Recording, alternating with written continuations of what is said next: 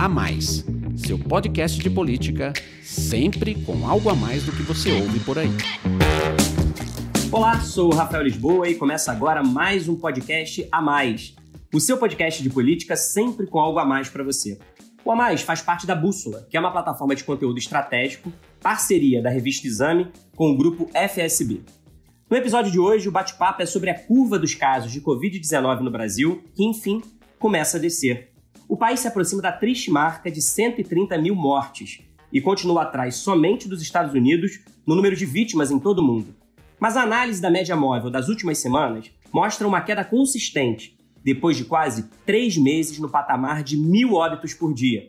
A taxa atual, abaixo de 800 mortes diárias, ainda é muito alta. A suspensão dos testes com a vacina da Universidade de Oxford, que era considerada uma das mais promissoras, indica que a imunização pode levar mais tempo.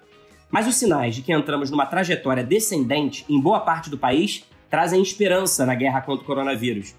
Um levantamento da Folha de São Paulo mostra que o número de casos de Covid desacelerou em 70% das cidades brasileiras com mais de 100 mil habitantes. Ao mês, o cenário era o oposto. Sete em cada dez grandes cidades tinham um crescimento acelerado da doença. O estado de São Paulo, que concentra o maior número de vítimas, registrou a quarta semana seguida de queda do número de mortes e internações. Hoje, 95% da população paulista vivem em regiões na chamada fase amarela, de flexibilização das atividades. Para conversar conosco sobre o panorama da Covid-19 no Brasil e essa tendência de desaceleração, estão aqui comigo a Gabriela Volters, que é sócia-diretora da FSB e especialista em comunicação pública da área de saúde, o Marcelo Tokaski, diretor do Instituto FSB Pesquisa, e o analista político da FSB, Alon Feierwerker, Oi, pessoal, sejam todos muito bem-vindos. Gabriela, como é que você avalia o cenário atual da Covid-19 no Brasil? A curva da doença entrou realmente numa trajetória de descida? Os sinais indicam que essa desaceleração ela é sustentável? Olá, Rafael. Olá, pessoal. Bom, primeiro, antes de falar exatamente sobre isso, eu só queria te dizer que essa suspensão da vacina de Oxford mostra a complexidade que é se fazer uma, uma vacina, né? Todo mundo fica falando, ah, vai sair a vacina, vai sair a vacina. Não é fácil assim. Uma prova disso é que a gente tem há décadas uma doença muito mais antiga que a dengue, que até hoje a gente não tem vacina. Então, o que, que a gente eh, vai ter que fazer? Só para já começar é, é, entrando nesse assunto. A gente vai ter que fazer, um, vai ter que viver de uma maneira nem é, paralisando a sua vida, pensando que eu só vou retomar quando a vacina é, chegar, mas também não sendo irresponsável, achando que o vírus já foi embora, tá? Até porque a gente está realmente entrando, aí vindo para a sua pergunta, num, num, num patamar, numa, numa, numa fase que a curva está descendente, né? Aqui no Brasil ela está descendente, a gente ficou num grande platô. Nós estamos há mais de 10 dias com uma média móvel abaixo das 900 mortes diárias, né? E agora nos últimos dias a gente chegou a bater menos de 800 mortes diárias. Então, é uma, um, é uma queda, mas ainda num patamar alto, né? E eu acho, queria até chamar o Marcelo Tokarski, que é quem sempre me abastece com os números do Instituto FSB Pesquisa, para explicar melhor é, essa queda aí. Olá, Gabriela, Rafael, aluno, ouvintes. Gabriela, é, é, o que você falou, né? A gente, nos últimos praticamente duas semanas, a gente começou a ter uma queda mais constante aí da média móvel, né? Nos últimos dias, a gente até baixou essa média móvel das 800, é, do patamar aí de 800 mortes diárias. Eu gosto muito de olhar é, as outras médias móveis, né? Essa média móvel que todo mundo se acostumou a ver, inclusive no, no noticiário, é a média móvel de sete dias, né? A gente pega Cada dia da semana, de segunda a domingo, soma as mortes ocorridas naquele período e divide por 7. Essa é a famosa média móvel. Mas eu gosto muito de acompanhar as médias móveis mais longas também, as médias móveis de 14, de 21 e de 28 dias. Por que isso? Porque quando a média móvel mais curta, né, essa de 7 dias que a imprensa noticia todo dia, quando ela está acelerando ou está desacelerando, como é o momento agora, ela está em queda de fato, isso pode dar uma falsa impressão, né? Às vezes, por algum motivo, naquela semana teve uma desaceleração, mas no mais longo prazo a gente continuaria no platô. E agora, na verdade, a gente está no momento em que todas essas médias móveis elas estão caindo. A, a, mais curta de 7 dias, mas as mais longas também, até a de 28 dias, ela está em queda. Todas elas já baixaram do patamar aí de 900 mortes diárias. Então, isso comprova que há, de fato, uma trajetória sustentável de redução aí no número de mortes por Covid no país. pelo menos por enquanto, né? Claro, a gente tem que avaliar aí como é que a doença vai evoluir, mas por enquanto a trajetória consolidada é essa. Marcelo, mas você está falando aí da média móvel nacional, né? Da, da média móvel do país todo. Mas a gente sabe que o Brasil é um país continental e o coronavírus ele tem afetado de forma diferente as várias regiões do país. Então, é, ainda que essa média móvel nacional esteja numa trajetória descendente, a gente sabe que existem lugares no Brasil onde as taxas vêm caindo mais do que essa média, em outros lugares onde a curva continua crescente e acelerada. Então, eu queria que você explicasse um pouco quais são essas diferentes realidades que a gente encontra dentro do mesmo Brasil. É exatamente isso, Rafael. Assim, essa dinâmica continental do Brasil foi justamente ela que, que fez com que o país tivesse o, um dos platôs mais longos do mundo, se não o mais longo, né? Como você mesmo já pontuou aí, foram quase três meses que a gente ficou ao redor ali de mil mortes diárias, né? A gente está falando de um número bastante significativo. Mas por que, que não caía né, o platô brasileiro, né, nacional como um todo? Porque São Paulo, que responde aí por mais ou menos um quarto das mortes, do total de mortes é, ocorridas diariamente no país, é, o estado de São Paulo e alguns estados do Nordeste, como Ceará e Bahia, se mantiveram. Né? Agora São Paulo começou a cair, mas é uma queda mais recente. Mas em compensação, a gente tinha outros pontos do país onde a pandemia ainda avançava de maneira bastante acelerada. Agora, hoje, a queda no número de óbitos ela é mais generalizada pelo país, ela está bastante espraiada. Como você falou, 70% das cidades acima de, de 100 mil habitantes elas estão reduzindo o número diário de registros de casos. O que eu tenho observado, Rafael, para fechar um pouco o raciocínio, é que existe um certo padrão. Né? O Brasil tem hoje em torno de 600 mortes por um milhão de habitantes. Né? E esse é mais ou menos uma barreira que eu tenho observado aí no comportamento dos estados, que quando os estados chegam nesse indicador de 600 mortes por um milhão de habitantes, né, uma, um indicador que mede a proporcionalidade da, do estrago que a Covid vem fazendo é, em cada estado, à medida que ele chega nesse, nessas 600 mortes, a curva de mortes começa a cair. Isso aconteceu, um dos primeiros estados onde isso aconteceu de maneira mais intensa foi o próprio Rio de Janeiro. Né? O Rio de Janeiro tem hoje quase 900 mortes por um milhão de habitantes, esse número nunca para de crescer, cada morte nova vai aumentar esse indicador, mas o, o ritmo de crescimento no Rio ele é muito menor nesse passado mais recente. Agora, a gente tem outros estados que, embora estejam mais ou menos estabilizados ou com um crescimento menor do que eles vinham registrando, eles ainda estão muito longe desse, desse padrão aí de 600 mortes por um milhão de habitantes. Né? Eu cito aqui os estados da região sul, né? Rio Grande do Sul, Santa Catarina e Paraná. Eu cito Goiás, é, é, é um estado da região centro-oeste, onde o número de mortes por um, um milhão de habitantes ainda é baixo, né? e a, isso pode indicar que ainda há um espaço para avanço da pandemia nesse estado e Bahia em Minas Gerais. Todos esses estados eles não chegaram nem a 500 mortes por um milhão. Então, mesmo eles já apresentando alguma desaceleração na curva de mortes, essa curva de mortes ainda é crescente e é provável que esses estados ainda continuem apresentando uma evolução no número de óbitos. Alon, você escreveu recentemente um artigo aqui para a plataforma Bússola destacando que a Covid-19 começa a perder espaço na mídia e a dividir a cobertura jornalística com outros temas. Ainda que a curva da doença comece a revelar sinais de queda, a média de mortes diárias, como a gente disse aqui, permanece muito alta, no mesmo patamar, por exemplo, dos momentos mais graves lá na Itália, um dos países da Europa mais afetados pela pandemia. Você acha que essa redução do interesse pelos assuntos ligados ao coronavírus é um indício de que a opinião pública brasileira acabou se acostumando a essa realidade? da Covid? Bom, olá, Rafael, Marcelo, Gabriela. Rafael, o ser humano ele tem como característica a adaptabilidade. O ser humano ele se adapta às situações. Então, quando um cenário, mesmo sendo um cenário muito difícil, passa a se incorporar à rotina, ao dia a dia das pessoas, a tendência é ele produzir menos impacto e produzir menos choques. eu vou fazer uma comparação com situações de guerra. Né?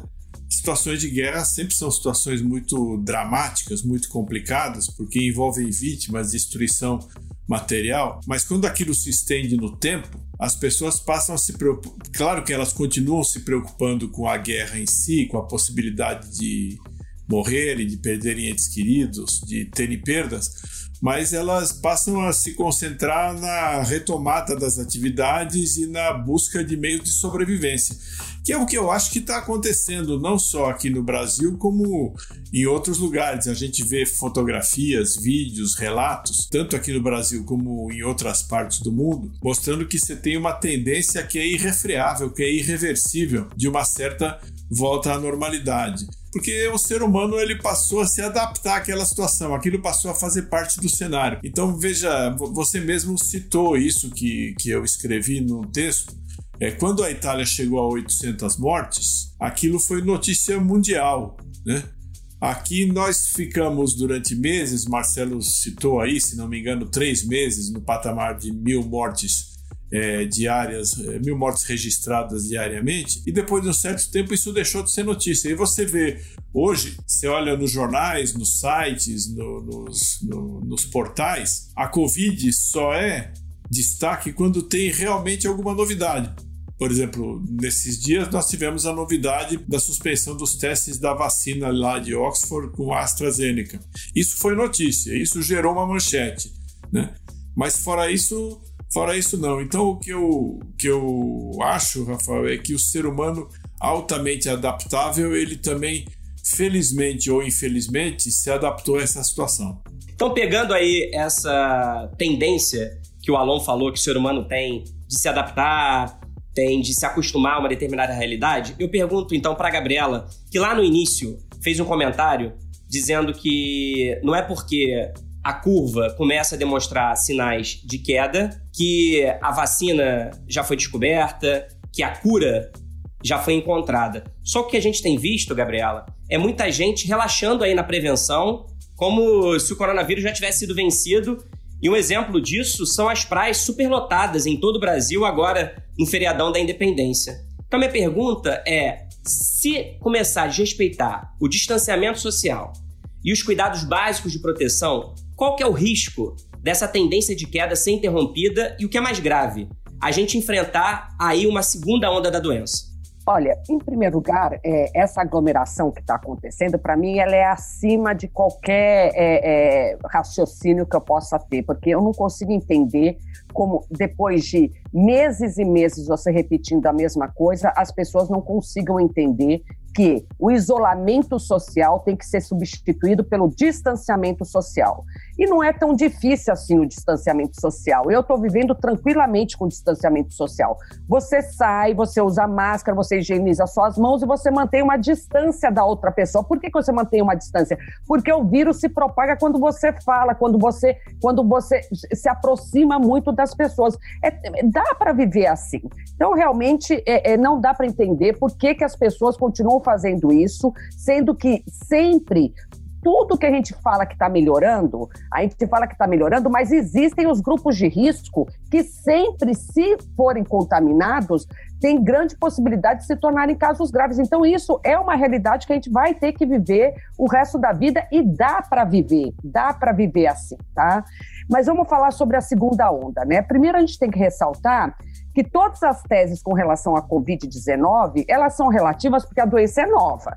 Então, o que eu estou falando aqui hoje, daqui a pouco pode ter alguma mudança na, na, é, lá na frente. Você vê, por, por, é, por exemplo, a, o caso da vacina de Oxford, que a gente já falou aqui várias vezes. Mas o que está sendo é, descoberto, o que está sendo analisado, que eu achei bem interessante e positivo. É o seguinte, nos países que já tiveram uma grande contaminação, porque o Brasil está sempre mais atrás, né? Porque a Europa já passou e tal. Então, nesses países que já estão na nossa frente, e que já tem uma reabertura mais consistente, você percebe um aumento no número de casos, então as pessoas começam a sair e tal, tem um, um, aumento no número de casos, isso na Espanha e na França você vê isso claramente, mas não tem um número de mortes é, é, compatível, ou seja, na mesma proporção do que o aumento no número de casos. Então, por que, que isso está acontecendo? São várias ainda as, as respostas para isso, mas tem duas que estão sendo mais aceitas, né? Uma é a massificação dos testes, né? Então, se antes, quando você sentia, é, você tinha sintomas, você demorava para fazer testes e aí você saía contaminando um monte de gente caso você tivesse positivo, agora você tem algum tipo de, de sintoma, você faz o teste e já se resguarda, né? E fora isso, quanto mais testes, mais pessoas contaminadas. Então, isso seria a explicação para o grande número, para o aumento do número de casos. E por que a diminuição do número de mortes? Porque, gente, os profissionais de saúde passaram por um intensivão. Eles passaram 24 horas, é, é, praticamente nos últimos seis, desde janeiro, tratando de uma única doença, tratando principalmente dessa doença. Então, eles estão atualmente sabendo lidar muito mais com essa doença do que há tempos atrás. Então, procedimentos que antes eram utilizados já foram descartados e procedimentos novos foram incorporados. O que está fazendo isso? Está fazendo com que o, a, a, o número de mortes caia. Já está é, é, é confirmado né, é que o número de pacientes graves internados em UTI caiu muito. No início da pandemia, em março, ele era de cerca de 60% dos pacientes graves internados em UTI, a mortalidade. Agora já está em 35%. Ainda é grande? É, mas se você for comparar com os 60%, já caiu demais. E, gente, eu ressalto, eu estou falando de pacientes graves internados em UTI. Se você for falar dos contaminados como um todo, a mortalidade é de 4%. Obrigado, Gabriela. Eu quero então perguntar também ao Marcelo como é que ele avalia esse risco da segunda onda, já que ele faz essa análise permanente das curvas de óbitos em vários países. Olha, Rafael, é como a Gabriela falou, é um pouco difícil fazer uma previsão como essa, né? Muito se falou da segunda onda, né? Lá no início da pandemia se falava muito disso, mas a verdade é que até agora a gente não tem grandes exemplos de segunda onda no mundo, né? O que, que a gente teve aí de comportamento padrão por enquanto observado, né? A gente tem, o país vai crescendo, crescendo, ele sobe a montanha, ele chega no pico. Normalmente, esse pico não é tão prolongado e depois começou a cair. Às vezes tem um leve crescimento, mas até agora a gente não observou nenhuma grande segunda onda. O caso brasileiro, como eu já falei, ele foi um pouco diferente. Ele subiu, demorou até para subir, porque o isolamento aqui foi adotado bem no início da pandemia, onde tinham poucos casos, poucas pessoas infectadas. E depois ele, de fato, começou a subir mais fortemente. A gente ficou lá em cima da montanha durante muito tempo e agora a gente começou a descer a montanha de maneira ainda um pouco devagar, acelerando um pouquinho agora, mas a gente está num processo de descida da montanha. Eu, olhando para os números, o que eu acho é que é difícil a gente ter uma segunda onda tão representativa assim no Brasil, até porque é difícil a gente falar no Brasil como um todo. Pode ser que em alguns estados a gente tenha uma segunda onda, mas em boa parte dos estados onde como eu já falei, a gente passou aí de 600, em alguns casos até de 900 mortes por um milhão de habitantes. Né? É difícil a gente imaginar que a gente vai voltar a ter uma contaminação muito forte. A gente tem no Brasil hoje, oficialmente diagnosticados, pouco mais aí de 4 milhões de casos, 4 milhões e 100 mil casos é, até a estatística da última terça-feira. Né? As pesquisas mostram que a subnotificação ela pode chegar a 10 vezes. Então a gente teria hoje aí em torno de 40 milhões de infectados, que daria um pouco menos, mas se a gente fosse arredondar, 20% da população.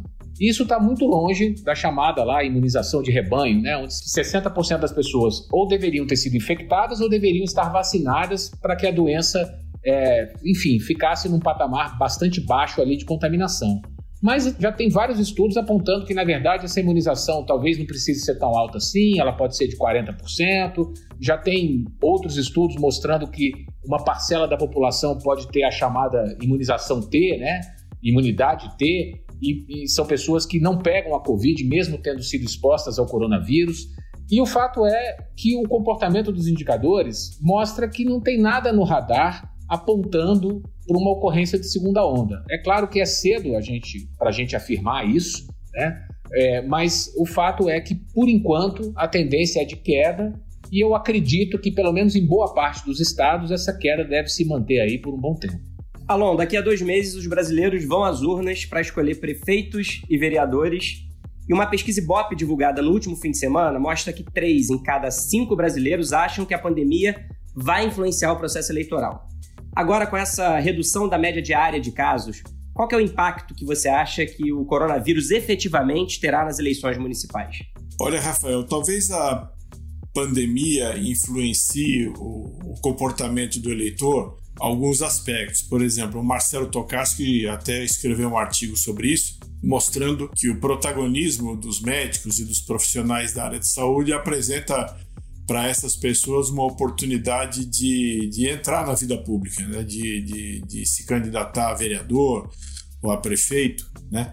Do mesmo modo que nós tivemos um tempo atrás, nas últimas eleições, a onda dos candidatos ligados à segurança pública, o Marcelo tem advertido que a gente poderá ter não uma onda, mas poderá ter um fenômeno de candidatos ligados à área da saúde. Um outro possível impacto da pandemia no processo eleitoral é se como é que o prefeito e o governador, especialmente o prefeito, se comportou durante a pandemia, se o serviço de saúde funcionou, se não funcionou, se teve colapso, se não teve colapso. A ideia de que o governo precisa cuidar da saúde é uma ideia bastante forte entre os brasileiros, tanto que muitas vezes, na maioria das pesquisas, a questão da saúde se apresenta como a principal preocupação das pessoas, então esse é o segundo aspecto. Agora, eu vou me arriscar aqui a fazer uma previsão e dizer que, tirando esses dois primeiros aspectos, se a curva do crescimento de mortes continuar, continuar caindo,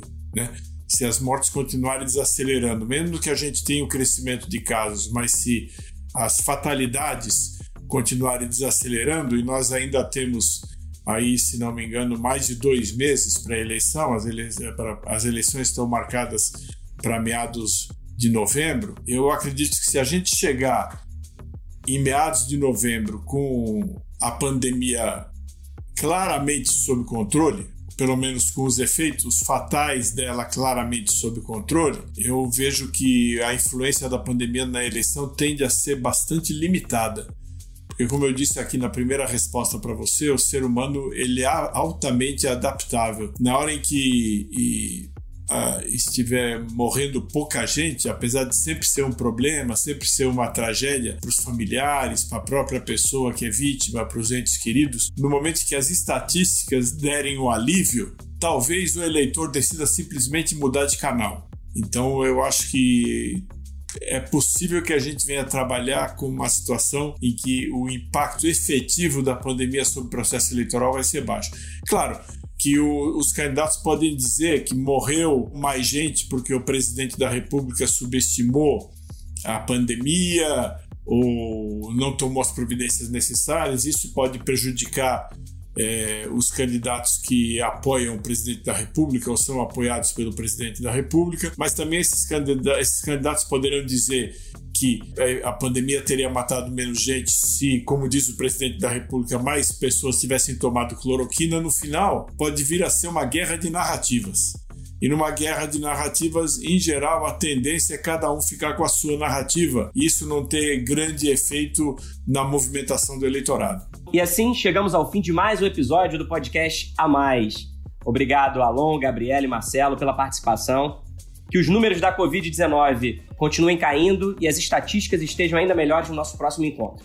E para isso é fundamental que todos sigam os cuidados de sempre, como a Gabriela falou aqui: uso da máscara, limpeza das mãos e distanciamento social. O meu agradecimento especial, claro, a você que nos acompanhou até agora. Até semana que vem. Tchau!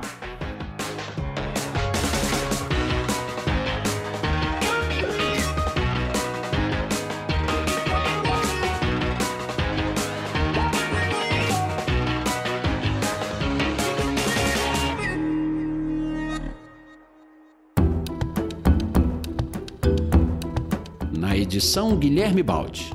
Esse podcast faz parte da plataforma Bússola, um produto do grupo FSB.